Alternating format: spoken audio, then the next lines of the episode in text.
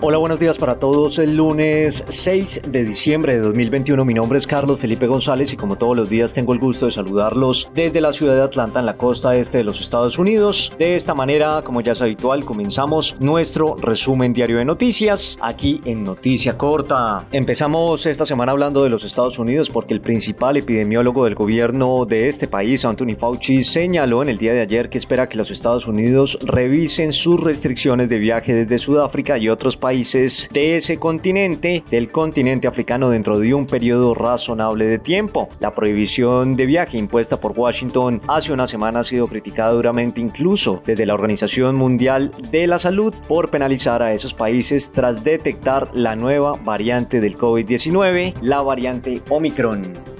La Fiscalía de la Ciudad de México acusó formalmente ante el juez a 10 personas de homicidio doloso, lesiones y daños a propiedad por el derrumbe de la línea 12 del metro capitalino que dejó 26 muertos y un centenar de heridos en mayo pasado. Los amplios, exhaustivos y profesionales trabajos ministeriales permitieron imputar a servidores públicos, personas físicas y representantes legales como probables responsables de los hechos por los delitos de homicidio, lesiones y daños a la propiedad, anunció el portavoz de la Fiscalía, Ulises Lara.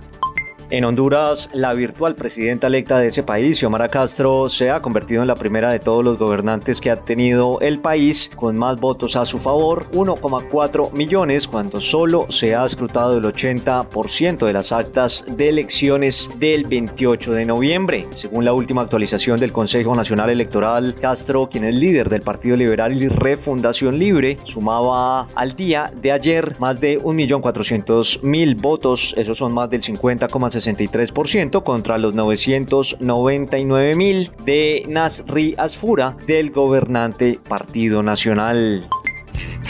Y ahora, y ahora deportes, en Noticia Corta. Buenas noticias para Tottenham en la Premier League que sigue sin saber lo que es perder en este torneo desde que llegó Antonio Conte y ayer domingo venció a un Norwich City con tantos de Lucas Moura, Heung Min y el colombiano Davinson Sánchez por tres goles a cero. De esta manera los Spurs suman tres victorias y un empate en la Premier con Conte, aunque sí han perdido en la Liga Conferencia y dieron ante el Norwich un paso más en su objetivo de alcanzar los puestos de la Liga de Campeones.